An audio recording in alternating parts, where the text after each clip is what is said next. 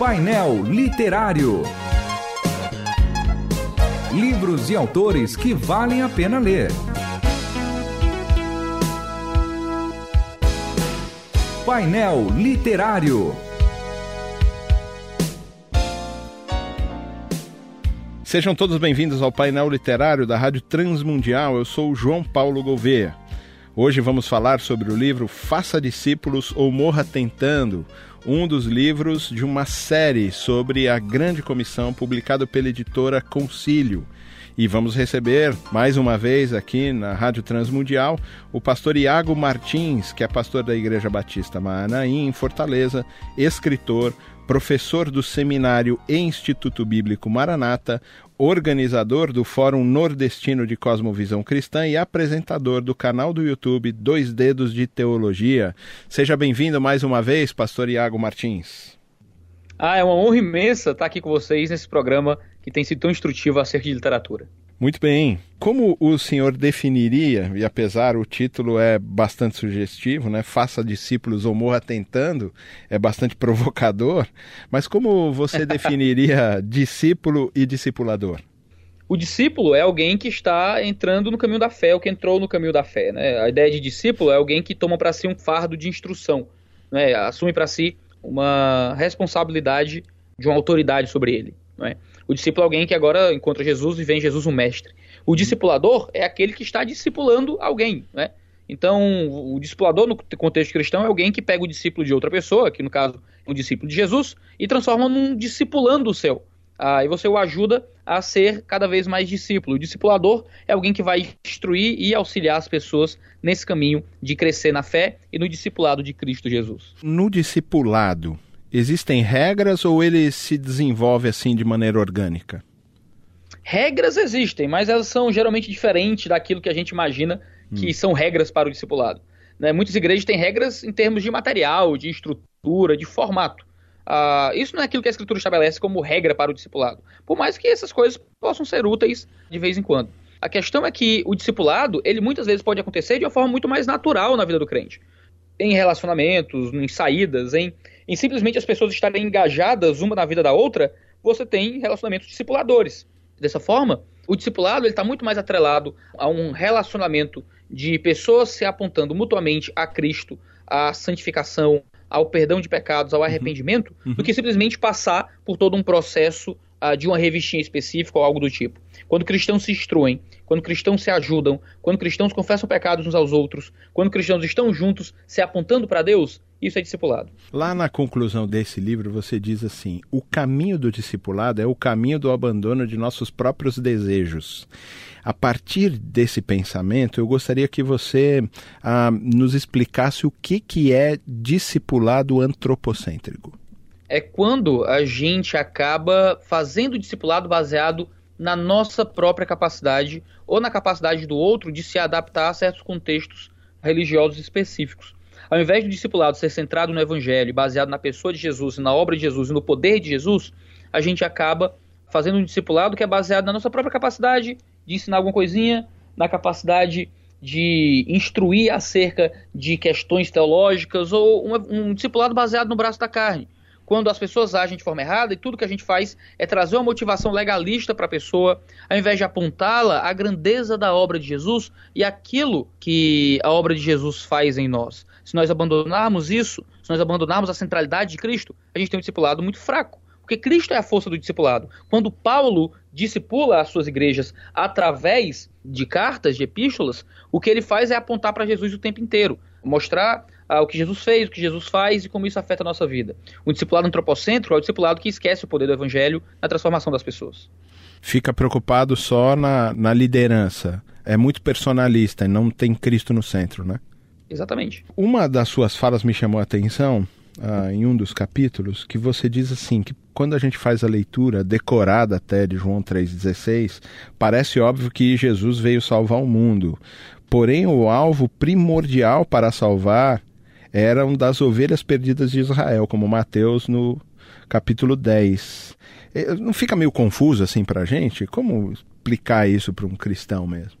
Ah, no livro, eu chamo um pouco de atenção para essa questão de todos os povos, né? Como o texto do livro é uhum. é baseado na Grande Comissão, uhum. eu digo, uh, o texto fala sobre discipular todas as nações, eu tenho que explicar o que todas as nações significa aí. E dentro do progresso dos evangelhos, é interessante que Jesus veio para o povo judeu. É, você até usa o termo pantataetne, né? Isso, no, no grego, né? Pantataetne uhum. é todas as nações, todas as etnias, uhum. todos os povos. Uhum. E Jesus veio para o povo judeu, ele veio para a casa de Israel. Uh, só que a casa de Israel o rejeita. E isso estava claro dentro do plano de Deus acerca do que ele queria fazer com os povos. Uma vez que ele é rejeitado pelo povo judeu, ele começa então a desenvolver o seu trabalho evangelístico para fora do povo judeu. Isso já foi pronunciado em certos momentos do, dos evangelhos, quando gentios chegam a Jesus, quando Jesus vai também a gentios. O evangelho de Marcos é muito interessante quando usa a região da Galileia para apresentar uma figura do alcance aos gentílicos, como a gente fala no, no livro. Uhum. Mas quando os judeus rejeitam Jesus, foi dessa forma que o plano dele se manifesta em ele abrir o seu chamado do evangelho a todas as nações, cumprindo todas as expectativas messiânicas que há, principalmente nos salmos, mas também nos profetas. Ah, pastor, o batismo, ele pode ser considerado como um sinal do verdadeiro discípulo? Com certeza. O batismo, ele é a declaração pública de fé e de crença. Uhum. Né? O, o, batismo é o modo como nós de alguma forma, dizemos para o mundo que morremos e vivemos em Jesus. Hoje a gente tem outras formas de fazer isso uh, a gente acaba criando o levantar a mão e ir para frente como um substituto do que o batismo era para o pessoal da, da igreja primitiva. Sim. Quando a gente transforma o levantar no culto, ir à frente, levantar a mão como principal ato de descrever fé, de dizer para as pessoas que cremos em Cristo Jesus, e substituímos o que o batismo representava, a gente tem problemas teológicos e de aplicação da teologia à prática cristã que são muito problemáticos. Ah, por exemplo, quando é que eu tenho que batizar alguém?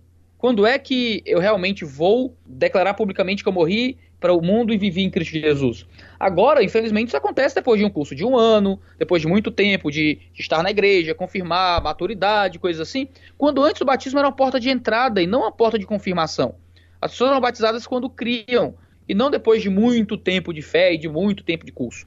Uhum. Uh, e a gente tem um problema teológico complicado, porque as pessoas só podem participar da comunhão em Cristo, da ceia, se forem batizados. Então você tem crentes que, que são crentes há um ano, às vezes, que não podem participar da comunhão dos santos, porque não foram batizados ainda. Então a gente tem problemas práticos de eclesiologia, porque a gente tem problemas ruins de missiologia. Porque a gente tem problemas na área de missiologia que não são respondidos muitas vezes através de nossa atuação cristã. Ah, em uma das partes do livro você diz que se a gente quiser fazer discípulo, ah, eu devo ser um ótimo e persistente comunicador da morte de Jesus, né? Ah, deve ser um, um grande pregador de obituários de Cristo, né? A gente vai falar de morte o tempo todo? ah, vai sim, vai sim. Vai ter que falar de morte muitas vezes. A gente, tem, a gente adora um Deus que morreu numa cruz.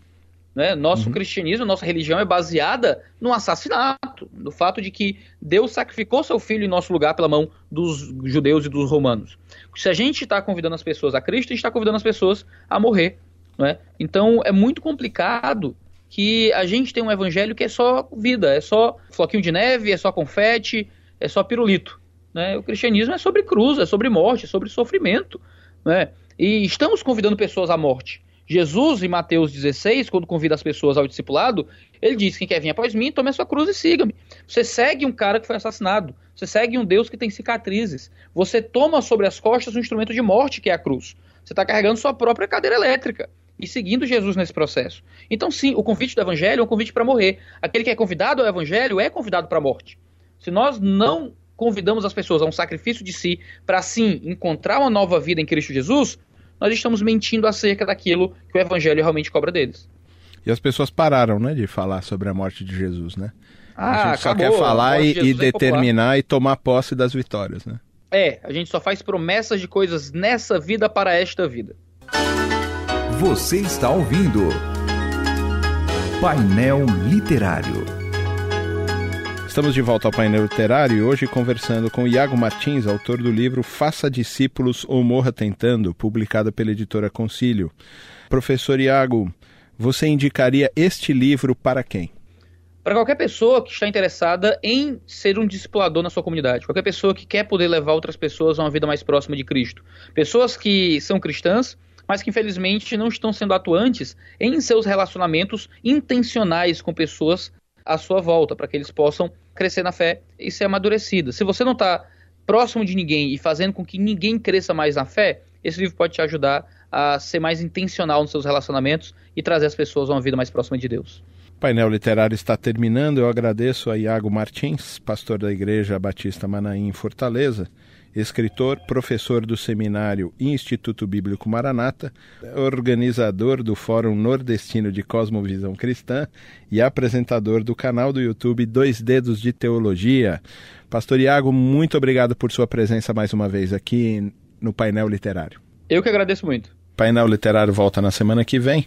Se você quiser se manifestar ou dar sugestões de livros e temas, Mande seu e-mail para painel@transmundial.com.br ou carta para a Caixa Postal 1813, CEP 046 26 970, São Paulo, SP. Até a semana que vem, Deus nos abençoe. Você ouviu Painel Literário. Produção e apresentação: João Paulo Gouveia. Realização Transmundial.